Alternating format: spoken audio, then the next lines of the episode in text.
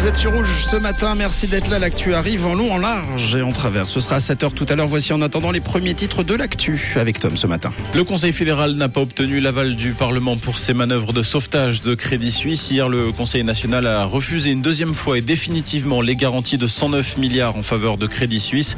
Ce vote qui reste néanmoins symbolique. Les garanties ont déjà été octroyées ne peuvent pas être bloquées. Il sonne en revanche comme un désaveu cinglant de la gestion de la crise par le Conseil fédéral.